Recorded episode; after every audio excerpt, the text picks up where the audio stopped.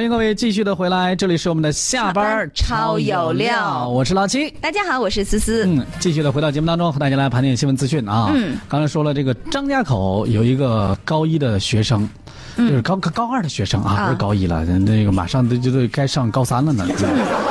这个这个孩子呀，特别调皮。六月十号的时候呢，这个张家口涿鹿县一中发生了一起这个学生意外跳楼的事件。据了解呢，这个学生是因为多次违反校规校纪，学校呢通知他的家长就是过来协助学学校来教育一下这个孩子，是吧？嗯嗯这过程当中呢，他的父亲就是教育方式过于激烈，然后呢，这个学生受不了了啊，不管了，我跳下去，疼！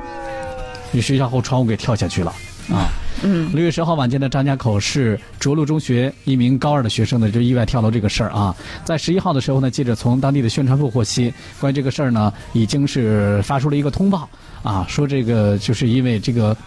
在家长和学校共同教育下，嗯啊，这个孩子的情绪失控，啊突然冲进教室。啊、晚上八点零二分的时候，从三楼的教室然后跳下跳下去了、哎呀啊！，后来事情发生了之后啊，这个学校呢就立即拨打了幺二零，并且呢将此事报告了这个县的教育还有体育局相关的工作人员，就立刻的赶赴了学校协助处理。嗯呃，当时呢救护车是在五分钟之后到达的，将伤者送往了涿鹿县医院。呃，经过救治呢，任某就是这个孩子呀，嗯目前暂时没有什么生命危险，目前正在县医院呢来做进一步的治疗。对，嗯。这好歹是没有生命危险。如果是啊有、呃在这儿，我就觉得这个家长肯定你在当时那个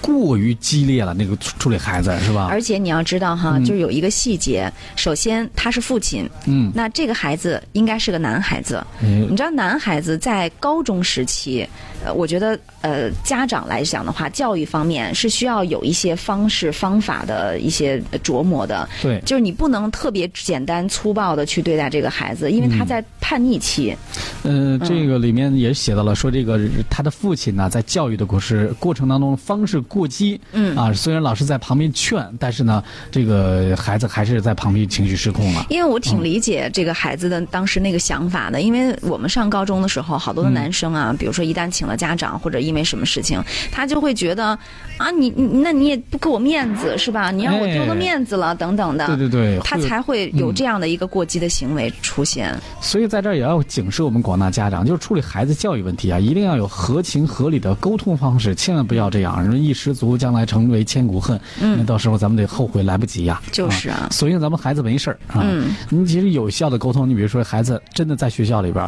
嗯那好，你说这样，老师，这个孩子的情况我了解了啊，嗯你能不能先让他休假两天或者休学两天，我回家再跟他沟通。嗯对啊，把他请回家啊，把孩子你这样，反正你在学校调皮捣蛋，不如你就先别上了，回家吧。哎，啊，反省反省啊，因为通过这种冷处理，能够让孩子真正认识到自己的问题所在。嗯，呃，那确实在这个年龄阶段吧，有的时候这孩子确实不太好跟家长沟通。对，我记得哈，就是我有一个朋友的孩子，也是在就是高中的时期，你你说比如说高二或者是高一的开始，他就开始特别的去沉迷于网络游戏，而且每天去网吧去报道。那他的爸爸妈妈如何跟他沟通都不行的情况下，你知道他爸爸做了一件什么事情吗？就是他什么时候去，他爸爸什么时候去。哎，啊我身边也有位这样的父亲，对但是我觉得当时我还挺心疼这个孩子的父亲的，因为他真的管不了他们家孩子了，嗯就是说什么也不行。嗯，但是那孩子吧也奇怪，身边朋友特别多，嗯这家长不给零花钱，他朋友总给借给他，你知道吗？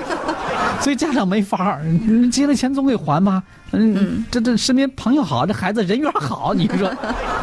所以有的时候真的是需要家长们在教育孩子方面呢，我们都是第一梯第一次当爹当妈的，哎咱们也好好学习学习。嗯，因为孩子在长大的过程当中，嗯呃，我记得莱昂纳多啊，他在没有呃成名之前拍过一个呃特别有名的叫做《成长的烦恼》，嗯嗯我不知道大家都没看没看过。然后我觉得就是特别能够反映出这个男孩子在成长过程当中的一些烦恼。哎，回头时候大家不妨也去看一看。哎，是的。